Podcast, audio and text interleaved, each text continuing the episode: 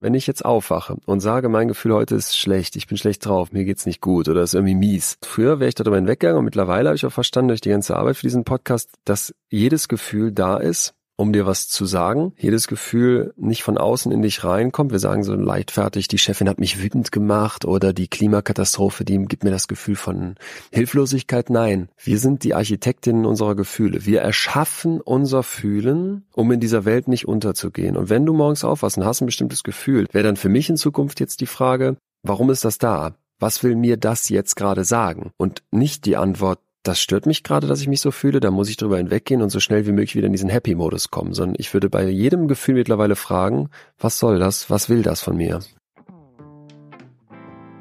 Hallo ihr Lieben, wie schön, dass ihr auch in dieser Woche bei einer neuen Folge von Road to Glory mit dabei seid. Mein heutiger Gast ist Leon Winscheid, der als Psychologiestudent beim Quizshow Dauerbrenner Wer wird Millionär 2015 den Hauptgewinn abräumte. Heute ist er promovierter Wirtschaftswissenschaftler, Bestsellerautor, erfolgreicher Podcaster und Moderator der ZDF-Diskussionssendung Auf der Couch. Seine Podcasts in extremen Köpfen und betreutes Fühlen, indem er gemeinsam mit Comedian Atze Schröder über die schier unendliche Vielfalt der Gefühle spricht, belegen Spitzenplätze in den Charts. Auch 2024 ist der Sohn eines Lehrerehepaars mit seiner Live-Show Gute Gefühle auf Deutschlandtour.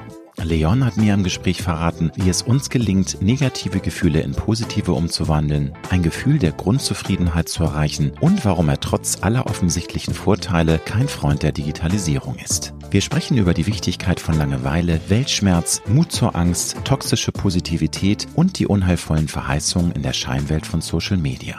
Wenn du wissen möchtest, warum Leon bis heute in einer Fünf-Personen-WG lebt, wieso wir Menschen so gut darin sind, unsere Gefühle so oft wie möglich wegzudrücken und warum er mit dem Begriff Selbstliebe nur wenig anfangen kann, dann solltest du dir diese Folge nicht entgehen lassen. Dir gefällt mein Podcast Talk und du hast ihn bereits abonniert, dann freue ich mich riesig.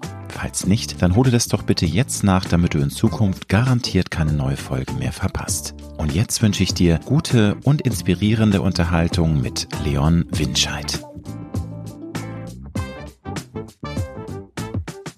Du hörst Road to Glory. Als Journalist mit 20-jähriger Berufserfahrung hat Alexander Nebe hunderte von Interviews mit nationalen und internationalen Stars geführt. Unter der Überschrift Deine persönliche Erfolgsstory spricht er hier in seinem Podcast mit inspirierenden Prominenten über Erfolg, prägende Wendepunkte und Lebensweisheiten. Gute Unterhaltung mit einer neuen Folge von Road to Glory mit Alexander Nebe. Guten Tag, Leon. Herzlich willkommen bei Road to Glory. Hi Alexander, freut mich sehr. Wie schnell kommst du morgens in die Gänge? Ich habe vor drei Wochen einen, ähm, will ich es nicht zu groß machen, aber es ist fast ein Leben, es ist fast ein lebensverändernder Move gewesen. habe ich mir ein bei Backmarket oder sowas, also so einer Seite, die so alte Handys verkauft, habe ich mir ein 2016er altes iPhone gekauft. Für 80 Euro. Ein zweites wohlgemerkt. Ich habe ja auch ein normales Handy, ein neueres. Und da habe ich jetzt mir eine SIM-Karte für gekauft und da sind alle Apps drauf gelöscht, außer irgendwie ein Hörbuch und der Wecker. Und wenn ich jetzt morgens aufwache, habe ich also quasi nicht mehr dieses verführerische Teufelsgerät, mein normales Smartphone neben mir liegen, sondern dieses total reduzierte Handy, wo nichts mehr drauf ist.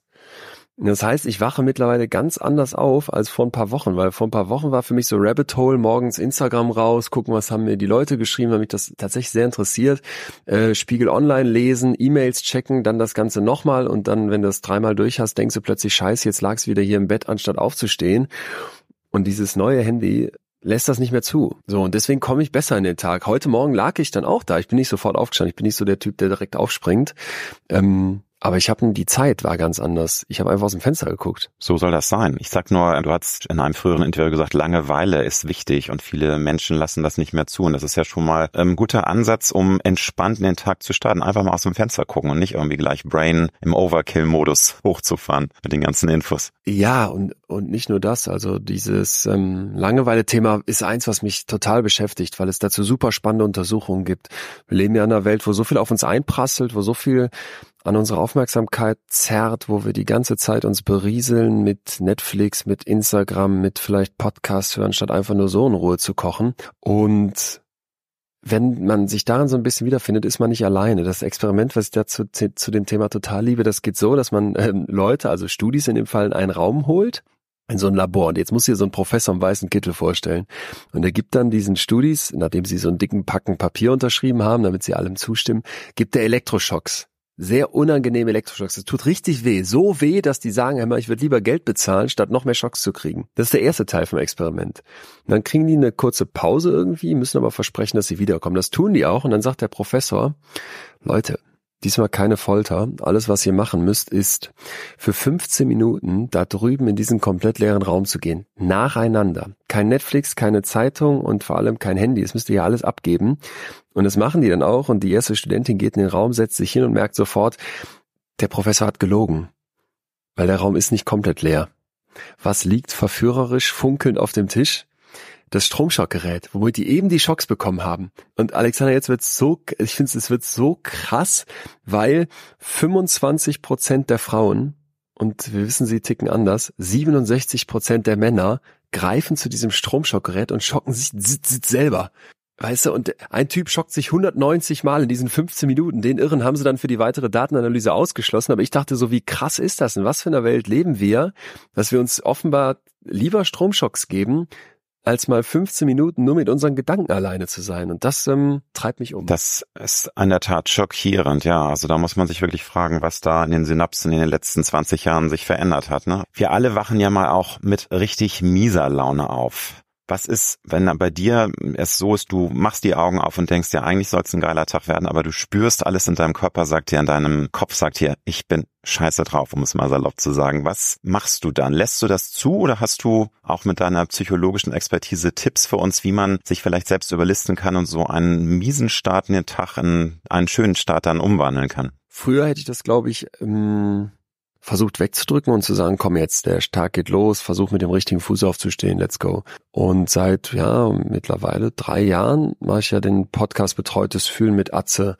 Atze Schröder zusammen, dem Comedian muss ich kurz dazu sagen, das war nicht meine Idee, sondern auch nicht seine, sondern wir sind im selben Management und da hatte jemand diese Idee und wir waren, glaube ich, beide eher skeptisch. Das Management ist schuld. Management ist schuld, nein, dem Management ist zu danken, weil das war eine gute Idee. Ich wollte sagen, ne, es ist ja ein mega Erfolg. Ihr seid ja, glaube ich, gehört zu den Top 20 der erfolgreichsten Podcasts, wenn nicht sogar Top 10, keine Ahnung. Jedenfalls ein mega, mega Erfolg, eure Show. Seitdem ich da mich mit dem, das Ding heißt ja betreutes Fühlen. Und es geht tatsächlich darum, das eigene Fühlen zu betreuen. Und ich habe halt die Wissenschaft dabei und Atze so die Weisheiten aus dem Alltag und das normale Leben.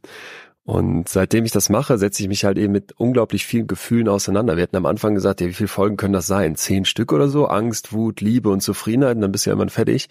Jetzt haben wir letztens die 160. Folge aufgenommen und ähm, du merkst einfach, dass die Gefühlswelt, durch die du jeden Tag gehst, ist so vielfältig, dass wir mittlerweile immer beim Start der Folge sagen, was dein Gefühl des Tages. Und wenn ich jetzt aufwache und sage, mein Gefühl heute ist schlecht, ich bin schlecht drauf, mir geht's, mir geht's nicht gut oder ist irgendwie mies, dann hätte ich, wie gesagt, früher wäre ich darüber hinweggegangen und mittlerweile habe ich auch verstanden durch die ganze Arbeit für diesen Podcast, dass jedes Gefühl da ist, um dir was zu sagen. Jedes Gefühl nicht von außen in dich reinkommt. Wir sagen so leichtfertig, die Chefin hat mich wütend gemacht oder die Klimakatastrophe, die gibt mir das Gefühl von Hilflosigkeit. Nein. Wir sind die Architektinnen unserer Gefühle. Wir erschaffen unser Fühlen, um in dieser Welt nicht unterzugehen. Und wenn du morgens aufwachst und hast ein bestimmtes Gefühl, dann ist für mich, wäre wär dann für mich in Zukunft jetzt die Frage, warum ist das da? Was will mir das jetzt gerade sagen?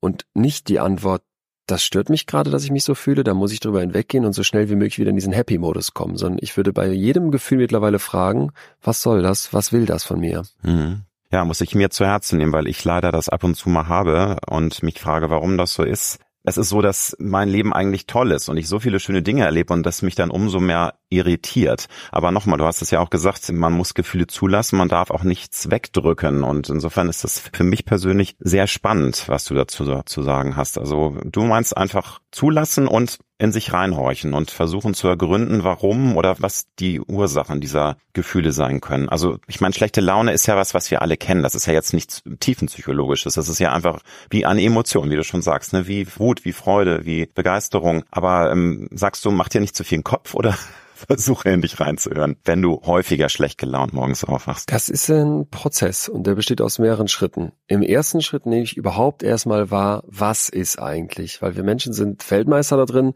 über Gefühle hinwegzugehen die wegzudrücken, die zu kaschieren. Ne? Gerne strahlen wir dann nach außen und da können wir uns auch selbst betrügen und tun so, als wäre alles super und posten noch ein schönes Foto auf Instagram, wie wir gerade unsere nächste Bowl fertig machen morgens und wie geil es uns geht und in Wirklichkeit in uns drin ist alles düster und dunkel. Und deswegen ist Schritt eins also begreifen, was ist, was fühle ich da überhaupt. Dabei hilft im Übrigen benennen. Mhm. Wir sollen nicht einfach sagen, ich fühle mich schlecht, das wäre so äh, oberflächlich, sondern ich versuche mal genauer zu beschreiben, was ist das denn? Ist das ein Groll auf eine Kollegin, die mich gestern schlecht behandelt hat? Ist das ein Missmut aufgrund der ganzen Weltsituation? Bin ich wütend, weil meine Partnerin schon wieder nicht auf Bedürfnisse von mir eingegangen ist? Und dann versuche ich also im ersten Schritt zu verstehen, was ist da? Und jetzt hast du im zweiten Schritt gesagt, ja, was mache ich denn damit? Soll ich das jetzt einfach hinnehmen? Soll ich das einfach so lassen? Auf keinen Fall. Gefühle haben eigentlich fast immer auch eine Handlungskomponente, also dass ich etwas tun soll. Die wollen ja nicht einfach, dass ich da sitze und sag, du fühlst dich schlecht, ja, da lege ich dir noch einen drauf mit dem negativen Gefühl und lass dich dann da mit dem Groll oder mit dem Missmut hocken, sondern das hat jetzt im Prinzip eine Komponente, die sagt, ich fühle mich nicht gut damit und deswegen werde ich im Idealfall anfangen zu handeln, um mich da rauszubewegen. Ja, ähm, nehmen wir das Beispiel Langeweile. Warum mag ich die Langeweile so gerne? Wir hatten sie gerade.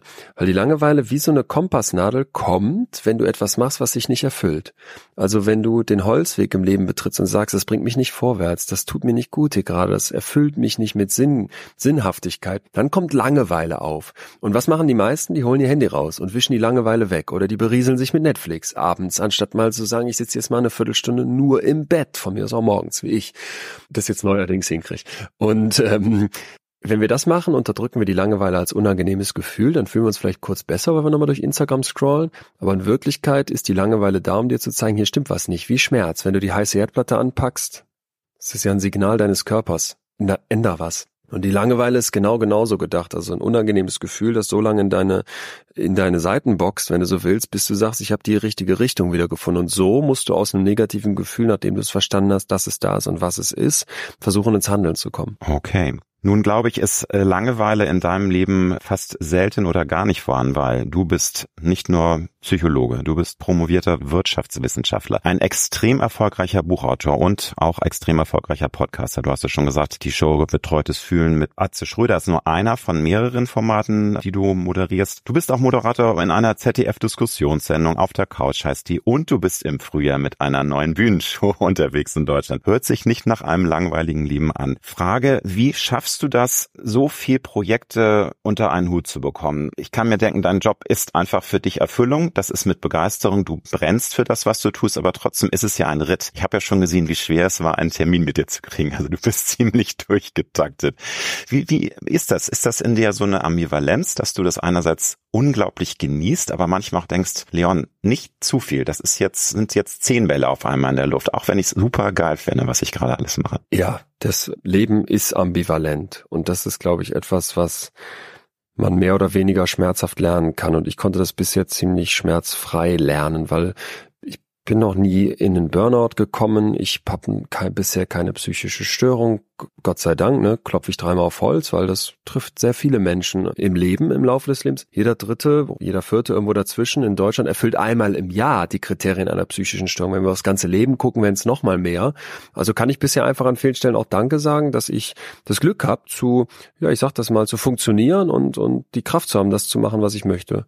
Und trotzdem sehe ich genau, wie du es beschreibst, die Ambivalenz, pass auf, pass auf dich auf. Und für mich ist immer so die Idee, wenn ich in Extrembereiche gehe, meines Schaffens, meines Tuns, kann und darf und sollte ich das total genießen dürfen. Das gilt für alle. Aber ich muss eben gucken, wenn ich den Ast in die eine Richtung gebogen habe, muss ich auch in die andere Richtung biegen. Dann brauche ich Auszeiten. Ne? Und du hast jetzt gerade beschrieben, ja, es ist, ist viel los bei mir und es ist mit den Terminen so eine Sache. Es liegt aber auch daran, dass ich zum Beispiel sehr, sehr, sehr viel Nein sage und sehr konkret gucke, dass ich zum Beispiel in diesem Jahr verschiedene Reisen vorhabe, verschiedene längere Auszeiten als Slots eingeplant sind.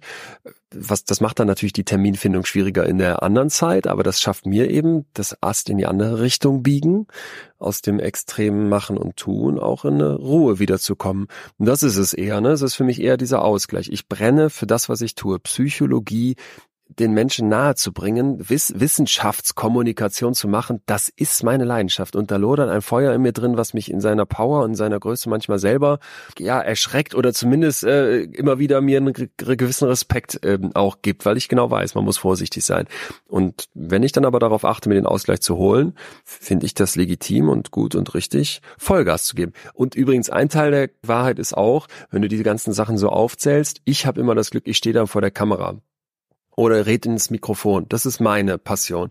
Aber dahinter sitzt alleine bei mir im Team ein ungefähr zehnköpfiger Trupp, der das Ganze mit recherchiert, der das aufbereitet, der eine Podcast-Folge schneidet, der den die Fotos dafür macht, der ein Thema nochmal recherchiert, der mithilft, die Anfragen von den Leuten, die mir schreiben, bei Instagram zum Beispiel oder per Mail mit zu beantworten. Also das ist ja keine One-Man-Show. Klar, nee, das ist auch super, dass du das nochmal betonst, weil es ist ja, glaube ich, auch immer ein Ergebnis von vielen äh, tollen Köpfen, die zusammenarbeiten. Natürlich bist du für viele dann die Galionsfigur. Du bist Dr. Leon Winscheid. Du bist inzwischen einer der erfolgreichsten, oder ich würde sogar sagen, inzwischen der bekannteste äh, deutsche Psychologe. Aber es ist ja häufig auch Teamarbeit. Nun hast du aber gesagt, du machst das mit unglaublich viel Herzblut, Leidenschaft. Du brennst dafür. Und nun haben wir ja schon gesagt, man kann auch, wenn man, man zu viel brennt, auch verbrennen. Wann hast du denn gelernt, dir diese Auszeiten zu nehmen? War das von Anfang an bei dir so ein Gefühl, dass du selbst auch gesehen hast, ich muss mir diese Freiheiten, diese Ruhephasen für mich nehmen?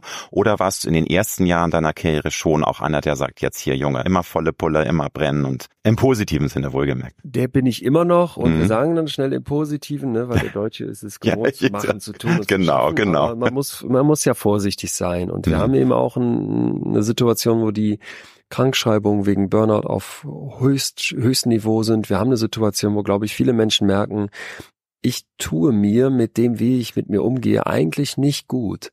Und ich weiß das vielleicht. Da gibt es übrigens das sehr spannende Phänomen von Burn-on. Burnout kennen wahrscheinlich mittlerweile die meisten. Ich bin ausgebrannt, ich bin zynisch meiner Arbeit gegenüber, ich schaffe das nicht mehr, was ich früher geschafft habe. Ich bin platt, kaputt am Ende. Und dann brauche ich Hilfe. Aber Burn-on ist so eine Art Vorstufe, wo ich die ganze Zeit weiter brenne und mache und tue, und so immer knapp daran vorbeischrappe, mal wirklich zusammenzubrechen. Und das ist ein Zustand, in dem will ich auch nicht sein. Also bin ich zum Beispiel jemand, der sagt, ich weiß es ja nicht besser als andere. Ganz im mhm. Gegenteil. Ich bin 34 und damit ja, würde ich jetzt einfach frech behaupten, noch relativ jung, auf jeden Fall grün hinter den Ohren. Und deswegen habe ich zum Beispiel immer darauf geachtet, schon auch noch, als ich noch jünger war, dass ich möglichst ein diverses Umfeld habe. Also Leute, die zum Beispiel über, über 60 sind, die haben mir schon Ratschläge gegeben, die sind dann manchmal so einfach wie das Gras wächst nicht schneller, wenn du dran ziehst. Und dann sage ich, ja, da gut, dass mir das mal wieder einer gesagt hat. Das sind aber auch Leute wie eine Professorin, die ich nie vergessen werde. Ich spreche immer mit Leuten aus der Forschung die ganze Zeit und versuche da natürlich auch die Oberstars zu kriegen aus der ganzen Welt. Und eine Professorin aus Texas, die Geduld erforscht, die hat mir was gesagt, das fand ich so schön.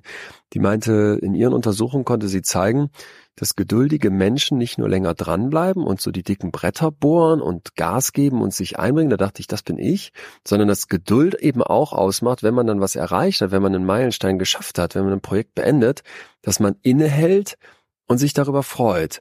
Und da dachte ich, das bin ich noch nicht so sehr, weil ich bin dann schon im Gedanken beim nächsten und merke, gut, dass sie mir das gesagt hat, weil mittlerweile versuche ich das zu beherzigen und schon innezuhalten, auch wenn es mal mehr, mal weniger gut klappt und zu sagen, hey, du hast jetzt eine gute Folge. Heute Morgen habe ich mit Atze Schröder zusammen aufgenommen und es ist eine gute Folge geworden. Und dann sage ich mir, das war ein cooles Gespräch. Halt mal kurz inne und lass das mal eben sacken. Ne? Hm. Denk, renn nicht direkt zum nächsten. Nun habe ich es schon erwähnt, neben deinen vielen Dingen, die du tust, bist du ab April wieder auf deutschen Bühnen unterwegs ähm, mit dem Programm Gute Gefühle Psychologie Live. Ähm, ich glaube, im April geht's los. Jetzt hilf bitte einmal kurz mir auf die Sprünge. In welcher Stadt? Weißt du das auswendig? Äh, in Wien. Wir starten bei den, bei den lieben Leuten in Österreich. Äh, wir sind in Wien, Graz und Salzburg und dann geht's aber hier nach Deutschland. Und es, ja, es ist, ich, das muss ich sagen, da bin ich ein bisschen, äh, habe ich schlaflose Nächte, weil du hast gesagt, das Extreme oder die krassen Sachen, die, die die gefallen mir, das stimmt.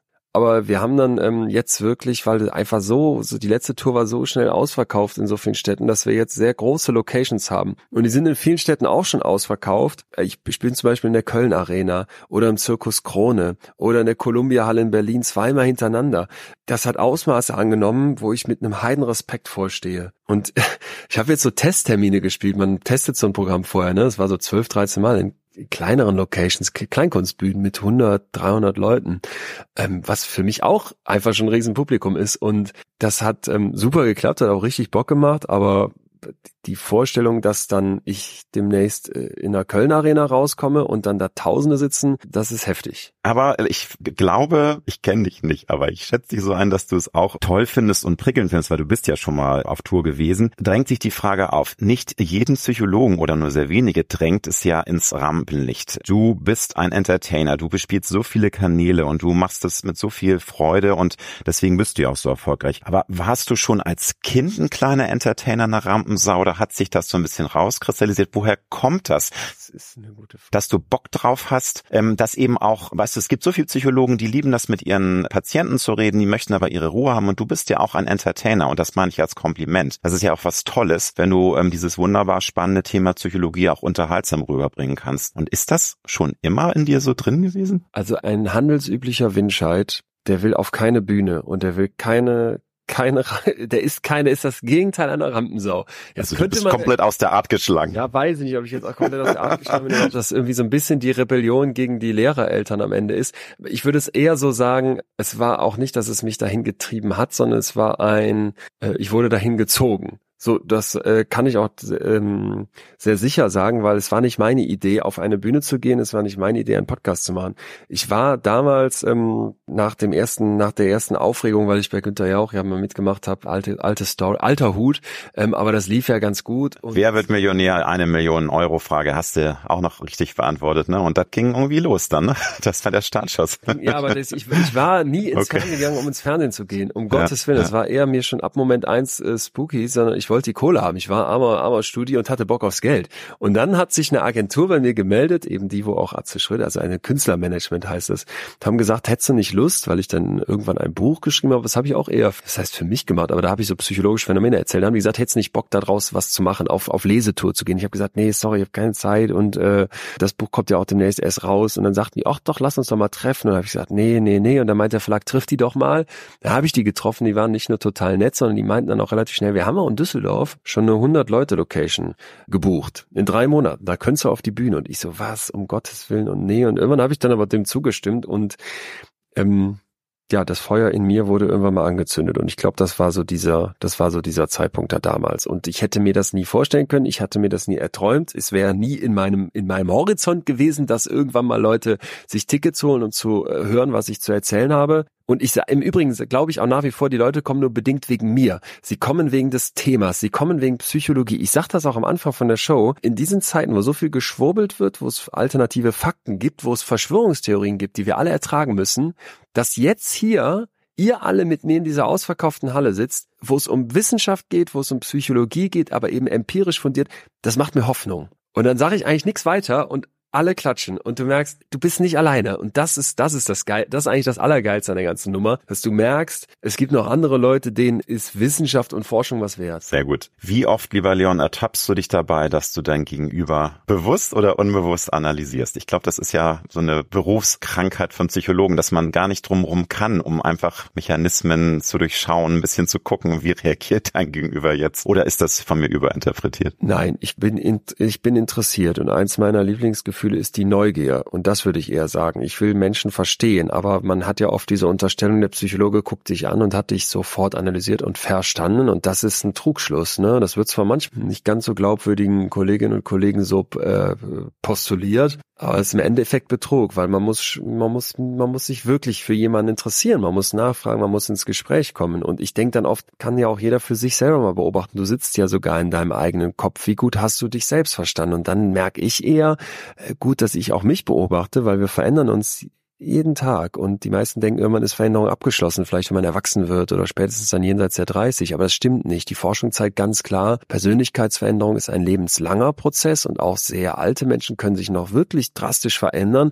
Das finde ich eigentlich total spannend. Und dann ist auch so diese Idee, ich habe dich verstanden, ich habe dich analysiert, mein liebes Gegenüber, weil ich ja so ein toller Psychologe bin, völlig vermessen. Das finde ich auch einen sehr spannenden Ansatz, dass wir nie so ganz fertig sind. Ich glaube schon, dass unsere Grundstruktur, so wie wir ticken, wie wir als Mensch leben, leben und was für Werte wir haben und was uns wichtig ist, das ist irgendwann fertig. Trotzdem ist das Leben nun mal ein langer und unbeständiger Fluss. Man weiß nie genau, wo es hingeht. Aber wie würdest du das sagen? Ist es so, dass wir tatsächlich nie auch in unserer Persönlichkeit ganz fertig sind oder sind das doch Nuancen, dass man da sagen muss, es gibt schon so Grundstrukturen, die kann man ab einem gewissen Alter vielleicht mit viel Arbeit und Mühe doch noch an sich verändern. Aber irgendwann ist man auch dann in seiner Grundstruktur schon in Anführungsstrichen fertig. Also die Starforscherin auf dem Gebiet ist Professorin Jule Specht. Und wer sich deren Untersuchungen anguckt, der wird sehen, ja, es wird schwieriger mit der Zeit. Ich glaube, das kennt jeder. Mit 12, 13, 14 ist so viel neu. Ich habe mich das letztens gefragt, wann habe ich das letzte Mal etwas zum ersten Mal gemacht? Das ist eine sehr schöne Frage, ne, die man sich stellen muss. Ja, das ist eine sehr, finde ich, auch eine sehr schöne Frage. Ein Kind hat das permanent. Das ist das erste Mal fahren ohne Stützräder, das ist der erste Kuss auf dem Pausenhof, das ist das erste Mal in der Theater AG auf der Bühne stehen. Als Erwachsener hat man das weniger und natürlich, wenn sich weniger in deinem Leben verändert, gibt's auch weniger, was dich anstupst, um nochmal anders und neu und vielleicht auch wirklich mit einer 180-Grad-Wendung auf die Dinge zu gucken.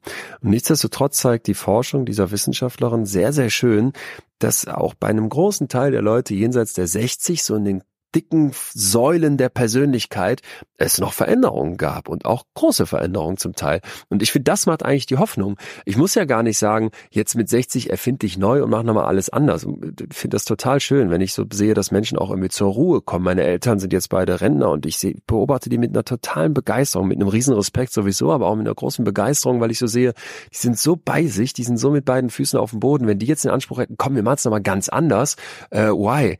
Aber auch die entwickeln sich weiter und auch die kommen aus einem stressigen Arbeitsleben, wo ich sagen würde, guck mal, wie viel anders jetzt mein Vater, der in der Schulleitung war, lange Jahre toller Lehrer war, wie viel anders der jetzt aufs Leben guckt im Vergleich zu, als er noch im Job war. Und da hat er sich dann jenseits der 50 und jetzt jenseits der 60 schon verändert. Ne? Und ich finde das immer eher ähm, sowas als Chance zu begreifen. Also die Möglichkeit, mich zu verändern, die besteht. Die Möglichkeit dazu zu lernen, die ist da.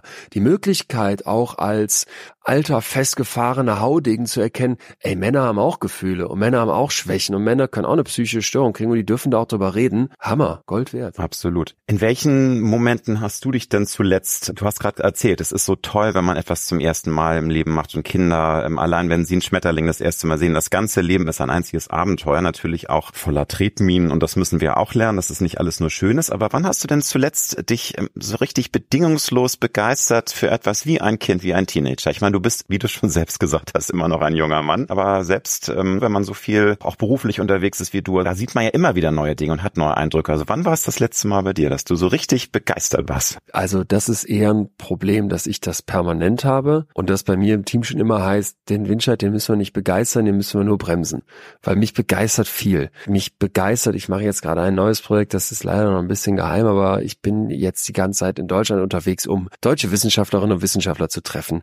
Und da war ich bei einem Hirnforscher im Hirnscanner und der hat mir so einen Prozess beschrieben in der Liebe, dass der sagte, wir können sehr schön zeigen, dass bestimmte Regionen im Hirn, wenn ich wirklich verliebt bin, hochkicken. Ne? So Belohnungssystem, Lust, Leidenschaft, ähm, das Lächeln im Gesicht, das ist alles hochgetrieben. Aber ein ganz wichtiger Teil von Liebe, von dem Prozess zu lieben, ist auch, dass andere Hirnregionen runterfahren. Und zwar die, die mit Unsicherheiten, mit Ängsten, mit negativem Affekt eher zu tun haben. Das war sowas, wo ich so dachte, geil, weil dieses, ich übersehe die negativen Seiten an einem Menschen, die jeder Mensch hat, das ist für mich Teil von Liebe. Und dass du das im Hirnscanner zeigen kannst, geil. Da saß ich da und war, ich war total begeistert. Jetzt habe ich hier neben mir stehen, weil ich das gerade direkt dachte, als du die Frage anfingst, kann ich dir hier zeigen. Es ist eine nicht schöne, aber von mir selbst getöpferte Vase. Ja? Mhm. Also ich war vor drei Wochen zum ersten Mal Töpfer. Ja, super. Ich würde jetzt sagen im Kunstunterricht drei Minus, aber es hat mir sehr viel Spaß gemacht. Es war was sehr handwerkliches und ich bin jemand, der viel digital, viel mit Daten, viel mit Papern, viel mit Zoom-Konferenzen arbeitet. Was in die Hand zu nehmen, ist was Tolles. Was so ganz, ja, so ganz ursprünglich ist man ganz toll. Deswegen sagen ja auch viele, sie lieben es zum Beispiel, einen eigenen Garten zu haben. Also es können, es ist ja auch eine Naturellsache. Einige Menschen würden es hassen wie die Pest, aber viele Menschen sagen, es ist sowas Wunderbares, da drum zu wühlen, die Erde zu spüren, was zu pflanzen, zu sehen, wie es wächst, ne? Dieses ursprüngliche, eben weg vom Digitalen, ja. wobei wir das Digitale nicht verurteilen wollen. Du hast da auch einen guten Draht, glaube ich, ne? Also zu den digitalen Medien. Auch wenn du sagst, dass du jetzt zu viel online warst und das jetzt ein bisschen runterfährst. Ja, ne? Ich sehe die Pluspunkte alle und ich profitiere davon und arbeite damit. Aber ich bin auch jemand, der doch sagen muss, ich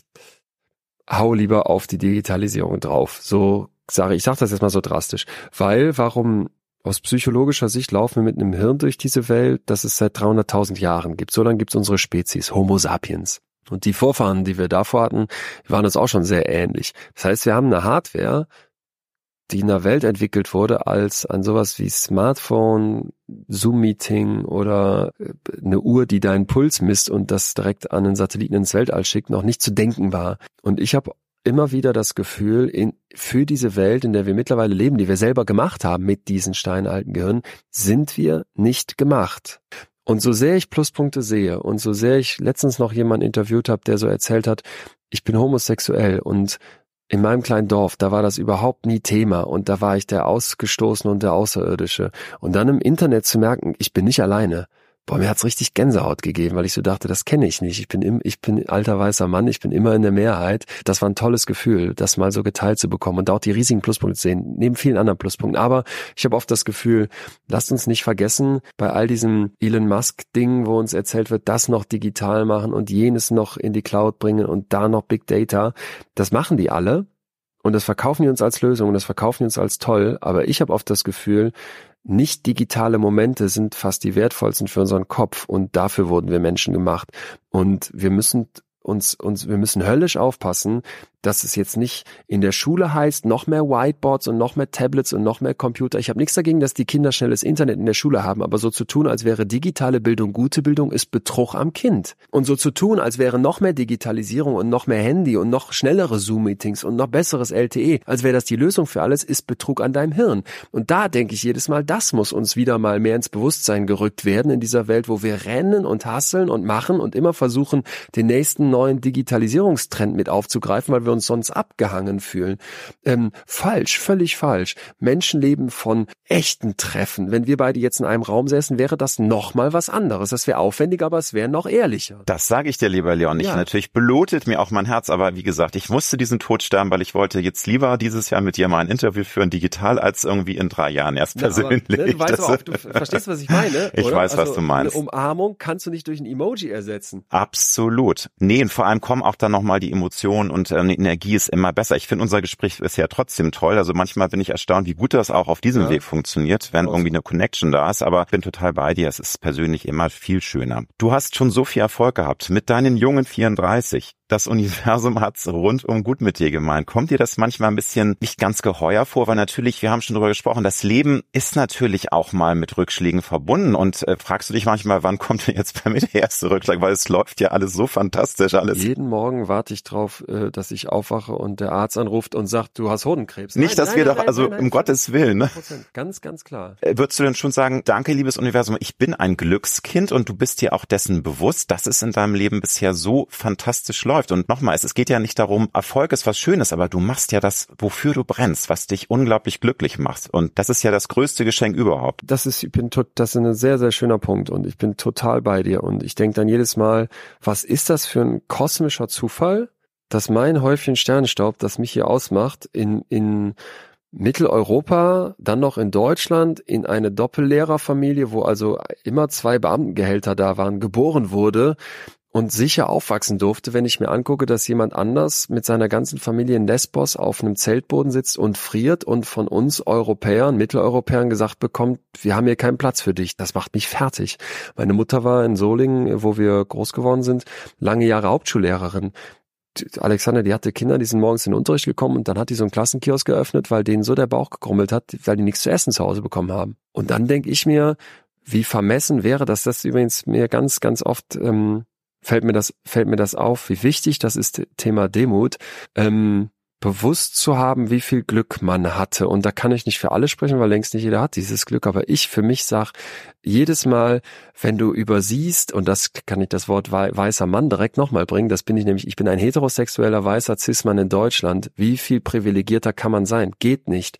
Und dann denke ich jedes Mal, wer, wer, wer von seinen Erfolgen spricht und sowas nicht mit einrechnet, der sagt, lass uns einen 100 Meter Lauf machen, aber ich starte 80 Meter weiter vorne. Nun ist es schwer, glaube ich, darauf jetzt eine befriedigende Antwort zu geben. Trotzdem gestatte mir diese Frage. Es gibt ja nun wirklich Menschen und ich rede nicht von den armen Menschen, die in Kriegsgebieten sind, die äh, um ihr Leben fürchten müssen, die aus lauter Hunger ihr Land verlassen müssen, sondern Menschen, die in Deutschland einfach Pechvögel sind oder die immer wieder auf die Nase fallen, die fleißig sind, die versuchen, was aus ihrem Leben zu machen, aber irgendwie funktioniert es einfach nicht. Sowas gibt's ja auch. Kannst du den Menschen, diesen Menschen was auf den Weg geben, wie man trotzdem optimistisch bleibt und äh, trotzdem versucht, auch das anzunehmen und zu versuchen, weiter, ja, mit Zuversicht in die Zukunft zu gucken, weil manchmal es gibt so harte Schicksale und ich rede nicht nur von Krankheit, sondern für Menschen, die einfach beruflich immer wieder auf die Nase fallen, obwohl sie alles versuchen und nicht irgendwie sich hinlegen und sagen, na ja, da ruft mich ja keiner an, der mir einen tollen Job anbietet. Also das meine ich damit nicht, sondern Leute, die alles geben und trotzdem immer wieder hinfallen. Also erst, erster Punkt, das wäre für mich jetzt total vermessen zu sagen,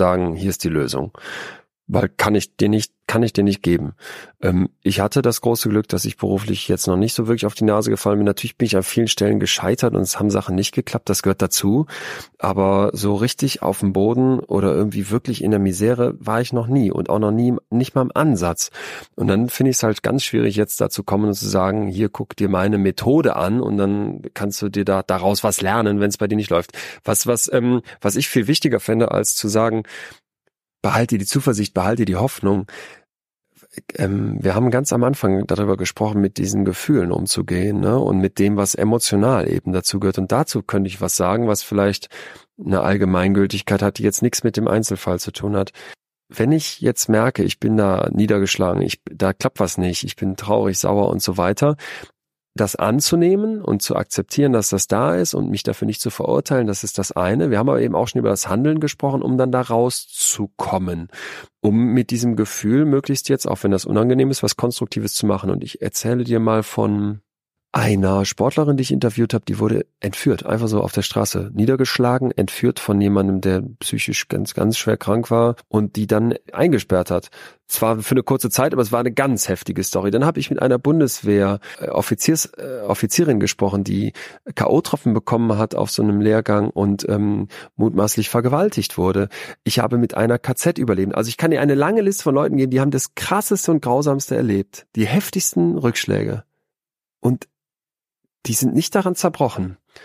Und die saßen zum Teil vor mir und haben eine Power ausgestrahlt und eine Energie und eine Zuversicht und ein Wohlwollen, wo ich dachte, da kannst du dir demütigst ganz viele Scheiben von abschneiden. Und was war mein Eindruck, was immer wieder diese Leute einte?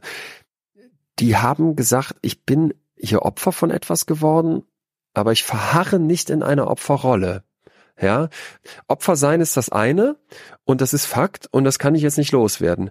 Die den Umgang damit, da habe ich eine gewisse Macht drüber. Und es muss nicht für alle gelten, das muss auch nicht bei allen klappen, aber diejenigen, die mir so erzählt haben, irgendwann habe ich gesagt, ich nehme ich nehme jetzt dieses Schicksal in die Hand und ich, ich tue jetzt was damit und ich hole mir das Heft des Handelns zurück in die Hand. Die waren trotz krassester Erlebnisse besser dran. Und das war für mich so ein Punkt, wo ich auch daran geglaubt habe, die, die Psyche des Menschen ist zäh und die Psyche des Menschen ist resilient. Wir sind viel resilienter, als wir glauben.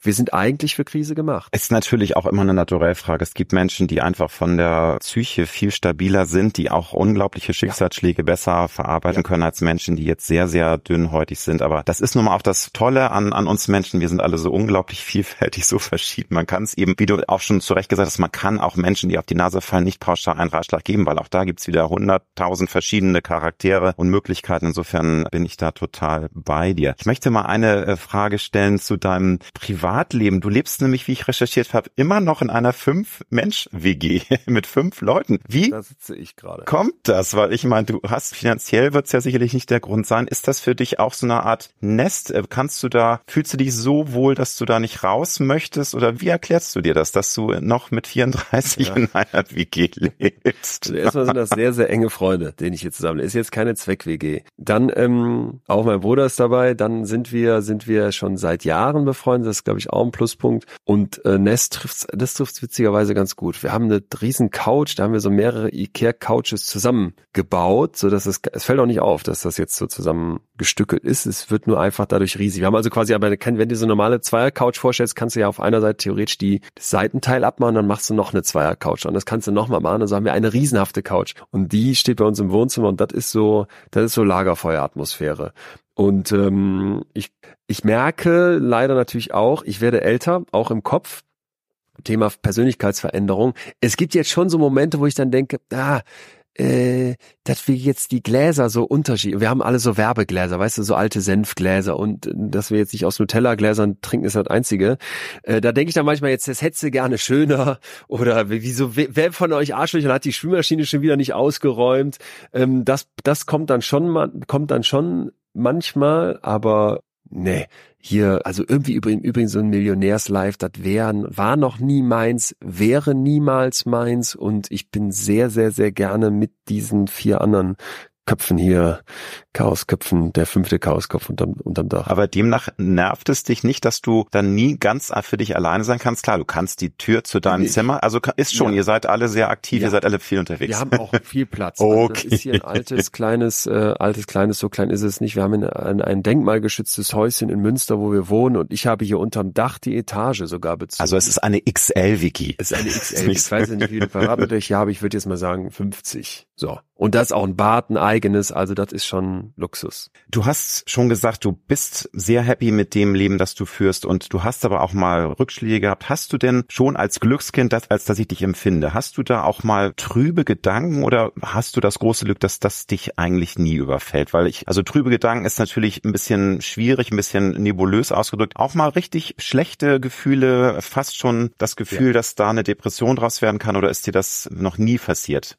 Weil du hast vorhin gesagt, Depression Depressionen hast du noch nie gehabt, aber gab es schon mal Momente, wo du dachtest, hui, Leon, was geht hier jetzt gerade ab? Und man, du, du hörst, horchst ja viel mehr in dich hinein, weil du Psychologie studiert hast. Du bist ja noch viel sensibler für solche Emotionen. Total. Und das gibt's auch immer wieder. Also ich habe, könnte dir jetzt verschiedenste Sachen aufzählen. Eine Sache, die ich wirklich, wirklich habe so einen Weltschmerz. Das Gefühl, wir sitzen hier in so einem Zug, wo wir die Bremsen selber ausgebaut haben in einem kapitalistischen Schweinesystem und rasen mit diesem Zug auf den Abhang zu. Und die einzige Frage, die uns umtreibt, ist, wie viele ähm, matt lackierte Audi Q5s können wir noch als SUVs durch unsere Innenstädte schleusen. Das, also, da gibt's ganz viele solche Momente, wo ich denke, und ich bin Teil des Schweinesystems, was machen wir gerade mit den Menschen in Afrika, in der Sahelzone, wo es durch diese Klimaerwärmung, die wir hier, die wir hier in, in Mitteleuropa so über Jahrhunderte fabriziert haben und gerade noch viel, viel mehr vorantreiben als alle anderen auf der Welt oder zumindest als die Menschen in Afrika, was tun wir denen an?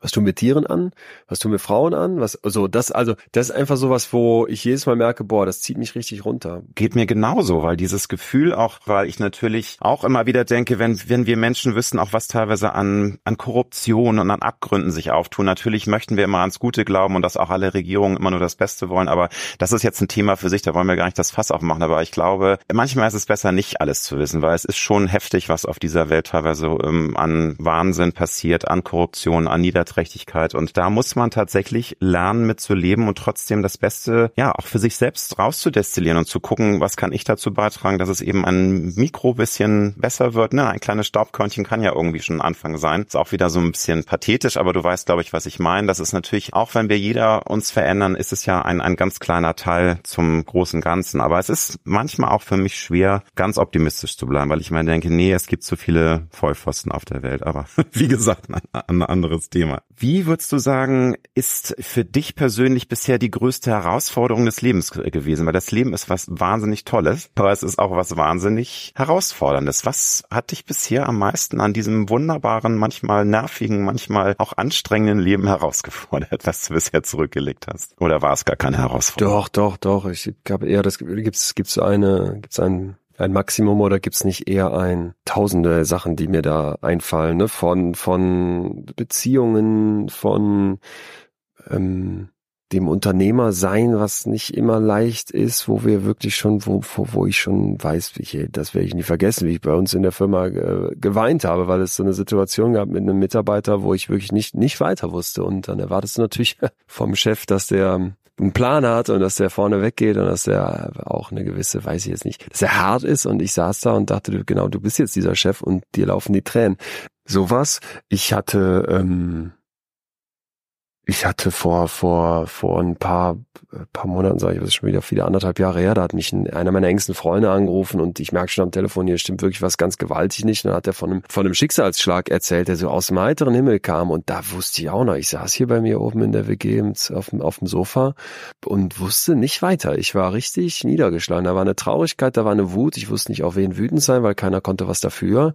Ich war trotzdem wütend und das, also sowas habe ich immer und immer wieder. Aber weißt du, was manchmal für mich so das, das Gefühl ist eher, mh, hm, und das, das bringe ich jetzt mal wieder ins Unternehmerische, obwohl das eigentlich gar nicht so sehr für mich da daher kommt. Aber da habe ich das letztens so prägnant gehabt. Da habe ich mit einer Kollegin besprochen, weil wir haben ähm, ähm, ja eben dieses Team, was ich hier habe und äh, ich bin einfach immer schon unternehmerisch sehr aktiv, schon seitdem ich 17 bin und da war dann auch so ein bisschen auch eine Erfahrung, die sich aufgebaut hat, logischerweise. Und dann habe ich irgendwann gesagt, diese Idee, dass du irgendwann fertig bist, dass du irgendwann sagst, jetzt haben wir alles hier geschafft in der Firma und das steht jetzt alles und endlich sind die Prozesse so, wie wir wollen und wir haben alle Herausforderungen gemeistert und dann lehnen wir uns jetzt zurück und jetzt kommt die Ernte. Das gibt's nicht. Diesen, dieser Punkt kommt niemals, weil wenn das erreicht ist, dann sage ich dir, kommt der Anruf von irgendwem und dann ist die das nächste Riesenproblem oder der wird plötzlich krank und eigentlich ist der unersetzbar und und so so gucke ich auch aufs Leben, dass ich halt eher sage, eine Herausforderung nach der nächsten und suche viel eher einen Modus operandi, eine gesunde Umgehungs Umgehensform mit den immer neuen Herausforderungen, als den Anspruch zu haben, irgendwann gibt's diese Herausforderungen nicht mehr. Und da gibt's von Rilke so ein schönes Zitat, das geht so ungefähr in die Richtung, dass man nicht die Antworten haben will, dass man nicht die ganzen offenen Fragezeichen in seinem Kopf direkt beantwortet, sondern sagt er dann, lebe deine Fragen und vielleicht lebst du dich eines Tages ganz unbemerkt in die Antworten hinein. Und das ist mittlerweile für mich eher so der, der Weg, dass ich sage, ja, gib mir Herausforderungen, stell mir Herausforderungen, sonst würde ich mich langweilen. Und dazu gehören auch die, die einen wirklich aus, aus wirklich dem Boden unter den Füßen wegreißen. Und damit umgehen zu können und weiterzuleben, das ist für mich Leben. Hm. Was sind für dich persönlich die größten Kraftquellen? Womit tankst du deine Energietanks wieder auf, wenn du mal richtig Gas gegeben hast? Nochmal, du machst immer das mit Freude. Natürlich gibt's auch mal blöde Momente auch in deiner Karriere, aber wo und wie tankst du am besten auf? Ganz einfach zwei Sachen. Natur, ja, raus, Handy zu Hause lassen, die beiden Füße auf den Boden stellen, Waldluft einatmen, am Meer joggen, wenn ich mal im Urlaub bin, und da nichts tun. Also Natur an eins und oder Natur ganz vorne und das zweite vielleicht äh, genauso weit vorne sind andere.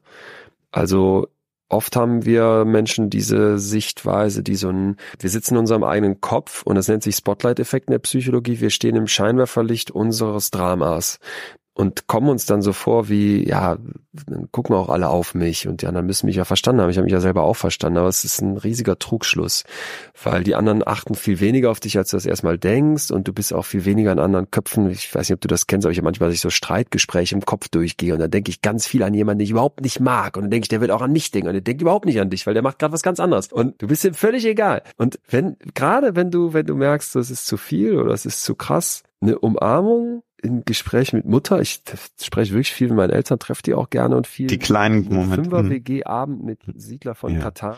Und, und nun hast du es im so Grunde schon gesagt, aber kannst du mir nochmal genau sagen, Momente, in denen du pures Glück empfindest, weil das ist auch so eine Standardfrage, die ich fast allen meinen Gästen stelle, weil wir alle wollen ja glücklich sein. Das ist ein Urtrieb von uns allen Menschen. Und es gibt ja auch verschiedene Definitionen von dem Wort Glück. Aber in was für Momenten sagst du, ja, das ist Glück? Und ich merke jetzt auch, wie glücklich ich bin und wie wunderbar dieser Moment ist, weil häufig merken wir es erst Tage später, dass es ein ganz toller Moment war.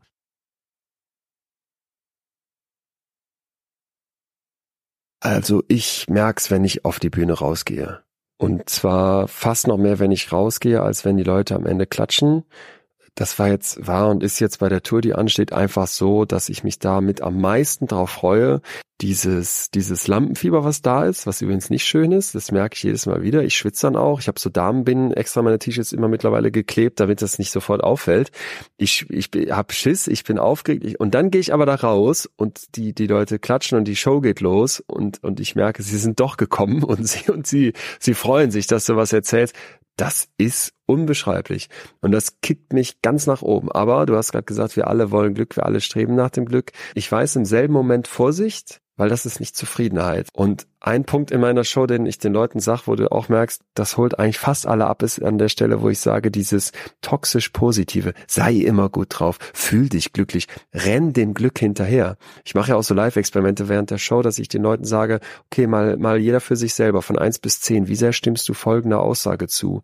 Ich möchte glücklich sein ich tue viel dafür, damit das Glück in meinem Leben einen hohen Stellenwert hat. Wenn du auf diese Fragen mit hohen Werten antwortest, bist du im Schnitt unglücklicher, weil dem Glück hinterher zu rennen ist ein riesiger Trugschluss. Glück ist ein kurzer positiver Affekt, der aber schwer zu fassen ist und vor allem der sich nicht konservieren lässt. Und am Ende ist es beim Glück wie beim Furzen.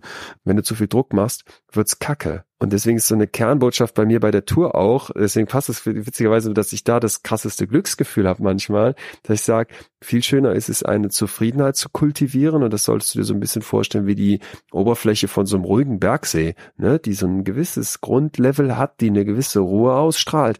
Und wenn du dann noch merkst, im Wort Zufriedenheit steckt Frieden, dann ist das für mich auch so ein Frieden mit sich und der Welt finden, ohne dass ich da ankommen muss. Wieder Rilke, ich darf gerne auf dem Weg dahin sein, ohne nie dahin zu kommen. Aber so das grundsätzlich als Ziel zu haben, viel, viel, viel, viel, viel wertvoller, als zu sagen, ich brauche Glück und positiven Affekt und den Kick vom guten Gefühl als Ziel. Nun ist es ja so, dass wir in der heutigen Instagram, Glamour aufgeladenen digitalen Welt immer höhere Anspruchshaltung auch haben. Und dieses ähm, Gefühl, wir müssen immer schneller, höher, weiter. Und da sind auch so Begriffe wie Zufriedenheit und Glück extrem aufgeladen. Würdest du sagen, dass es viel leichter ist, Zufriedenheit im Leben zu spüren und eben auch mal Glücksmomente, wenn wir mal ein bisschen runterkommen und mal so ein bisschen die persönliche Erwartungshaltung runterschrauben und eben nicht immer nur irgendwelche Glamour-Bilder, Glamour-Filmchen, was wir im Kopf haben, als Maßstab und Nonplusultra nehmen. So einfach mal vielleicht ein bisschen Reset machen und einfach mal abrüsten. Das ist jetzt ein böses Wort, aber wie siehst du das? Ist das äh, vielleicht auch ein Grundproblem, dass wir alle immer zu viel wollen und gar nicht mehr das Glück und die Zufriedenheit erkennen, weil wir immer nach mehr streben in der heutigen heutigen Zeit? Für mich ist diese Scheinwelt des Social Medias eine, die vor allem das Individuum und die Individualisierung total pusht. Du kannst es werden. Auch wenn du noch so doof bist und noch so viel Scheiße laberst, als Influencer kannst du immer noch Millionen verdienen. Und deine Meinung ist so viel wichtiger, als ob du Ahnung hast. Und dein Foto, das kann Millionen Likes kriegen, wenn du es nur richtig machst. Das sind ja so diese Verheißungen. Und da habe ich das Gefühl, dass das dazu führt, dass die Menschen eben nicht sich so mehr einem Kollektiv auch unterordnen und sich als Teil einer Gesellschaft sehen, sondern sie sehen sich als, als Einzelteil, als Besonderes, als, als jemand, der es wert ist, da total gehypt zu werden und so weiter. Und denke dann, ja, wozu kann das nur führen? Das kann dazu führen, dass du davon noch mehr willst, dass du da rein in so eine Art Strudel gerätst aus, ich brauche Bestätigung, ich brauche den Applaus, ich brauche den Zuspruch. Und wenn man sich dann jetzt, und das wird dann, da wird es dann ganz absurd, Thema Weltschmerz wieder, wenn man sich dann anguckt, wer profitiert davon und welche Konzerne stecken dahinter, dann sind das dann Konzerne, die deine Daten nehmen, um die an Leute zu verkaufen, die dir Dinge dann wiederum auf diesen Plattformen anbieten und verkaufen, wo die wissen, was du willst, bevor du weißt, was du willst. Und eigentlich willst du gar nichts mehr, weil du schon so erschlagen bist in diesem materiellen Leben. Und dann denke ich, was du ansprichst, weniger ist unglaublich schwierig. Es ist total schwierig zu sagen, ich trete kürzer, ich verzichte, weil wir dieses Wachstum höher, schneller, weiter so als den Standardmodus verkauft bekommen. Ne? Und es das heißt immer, ja, die Wirtschaft muss wachsen. Ja, wohin soll die wachsen und wie lange soll die noch wachsen? Das ist, das ist ja wie ein Krebsgeschwür, das wissen wir inzwischen alle. Das ist Wahnsinn. Ne? Also die und die Welt ist eh schon ausgeplündert. Ne? Ich sag nur, aber auch wieder, es sind so viele wahnsinnige, spannende, komplexe Themen. Aber bin ganz bei dir. Das ist genau. schwierig, ne, mit diesem Götzen, dem wir hinterherrennen, mit dem Wachstum, wo ich immer sage, ich bin eigentlich froh, wenn die Welt nicht immer wieder weiter ganz wächst genau. in Sachen Wirtschaft, weil dann kann die mal durchatmen. Ne? Anyway, ich weiß, als Psychologe ist es ganz schwer, auf diese Frage zu antworten. Aber hast du ein oder zwei Lebensmottos, in denen du dich wiedererkennst? Weil ich finde, auch wenn es Kalendersprüche sind häufig die Leute die Nase rümpfen, ich finde, es sind manchmal wunderbare Wahrheiten in so Sprüchen. Fällt dir was spontan ein von den vielen Sprüchen, die du wahrscheinlich mit deinem, ja, auch psychologischen Background schon gehört hast, die dich wiedergeben, so ein bisschen von der Art? Ähm, Mut zur Angst. Das ist, wo, wo ich so denke, ich, ich dachte, ich bin total mutig, ich dachte, ich habe eine total breite Brust, bis ich äh, Jerome Kagan aus Harvard gesprochen habe, den, einen, der leider mittlerweile gestorben ist, aber einen der weltweit wichtigsten Angstforscher. Und der hat mir so ein paar Fragen gestellt, ne? So, wo, wovor hast du Angst? Hat mir Angst mal auch anders erklärt, dass es ganz verschiedene Arten von Ängsten gibt. Ängste, die uns vor uns hertreiben, Ängste, die uns lähmen, Ängste, ähm, die wir uns selber erschaffen. Und als ich das so anfing zu betrachten, da wurde wurde mir klar, dass Angst eine viel größere Rolle in meinem Leben spielt, als ich erstmal dachte. So diese Angst nicht zu genügen, die Angst nicht genug Leistung zu liefern. Ganz wichtige Kräfte in meinem Leben und und Angst zu scheitern, ne? Das ist glaube ich auch, also dass, dass man nicht, dass man Ablehnung bekommt. Das gibt so viele Ängste, die wir ja, haben. Ja, das, das äh, und dann sich dem nicht zu verschließen und zu sagen, die Angst ist was Schlechtes, sondern Mut zur eigenen Angst zu haben. Das wäre so ein Punkt und das Zweite, weil ich gerade dran dachte, als du das angesprochen hast mit dem mit diesem Wirtschaftssystem und weniger. Es gibt von Erich Fromm so eine Aussage, die heißt haben oder sein. Und ich glaube, ganz viele von uns sind im Haben-Modus. Ich will Dinge haben. Ich will Wissen haben. Ich will Beziehungen haben. Ich will Likes haben. Ich will einen riesen neuen Fernseher haben und ein neues iPhone. Und dann stellt er dem gegenüber das Sein. Wo bist du einfach nur? Wo ist dein in der Welt sein, dein Menschsein vielleicht auch genug? Und das ist sowas, das jetzt kein richtiger Spruch haben oder sein. Ich finde das eher eine Frage, dass ich immer wieder mich erinnere, guck, dass du viel im Sein bist und weniger im Haben. Wunderbar. Finale Frage, lieber Leon. Wenn du eine Zeitreise machen könntest und 16 Jahre in die Vergangenheit und dem 18-Jährigen oder von mir ist auch 17 Jahre in die Vergangenheit, dem 17-, 18-jährigen Leon einen Ratschlag geben könntest mit dem Wissen und dem, was du jetzt heute alles aufgesogen hast an Erfahrungen, an Lebensweisheiten, würdest du ihm was raten? Atze sagt zu mir mal im Podcast, mach dich nicht so klein, so groß bisse nicht. Äh. Das finde ich sehr schön. Aber das würde, glaube ich, dem 18-Jährigen nicht. Ich glaube, dem 18-Jährigen würde ich sagen, guck, dass du dich magst, ja? Was natürlich das Allerschwerste ist, wenn du Teenager bist. Und das ist, ist die Reise. Dass das sehr, sehr schwer ist. Ähm, ist mit 34 auch noch schwer, aber ich würde sagen, ich nähere mich dem an. Und ich bin so ein Gegner der Selbstliebe, weißt du? Ich finde immer selbst, ja, liebe dich selbst. Was soll, was ist das für ein Bullshit? Was ist das für ein überhöhter Anspruch? Sich zu mögen, sich okay zu finden, das wird schon, wird mir schon völlig reichen und ich habe das Gefühl, ich komme dem näher, aber ich muss auch noch ein Stück gehen. Lieber Leon, ich wünsche dir viel Erfolg für deine neue Bühnenshow, gute Gefühle, auf dass du nicht zu viel Lampenfieber hast. Ich glaube, äh, der ja. Glücksmoment wird überwiegen. Ich könnte mit dir jetzt noch drei Stunden weiterreden, hat mir super viel Spaß gemacht. Vielen lieben Dank. Vielleicht nächstes Jahr nochmal, weil es ist so dankbar, mit dir zu sprechen. Ich bin völlig beseelt und würde gerne, wie gesagt, noch weiter schnacken. Hör mal, schön, dass du das sagst. Vielen, vielen Dank. Ich war wirklich auch sehr gern hier. Es hat mich sehr gefreut. Dann wünsche ich dir genau dasselbe, eine gute Zeit, ein gutes Jahr und vielleicht sehen wir uns. Vielleicht kommst du einfach mal zur Tour vorbei. Was hältst du denn davon? Sehr gerne. Ich danke dir herzlich herzlich, Leon. Vielen lieben Dank. Ich danke dir. Mach's gut. Tschüss.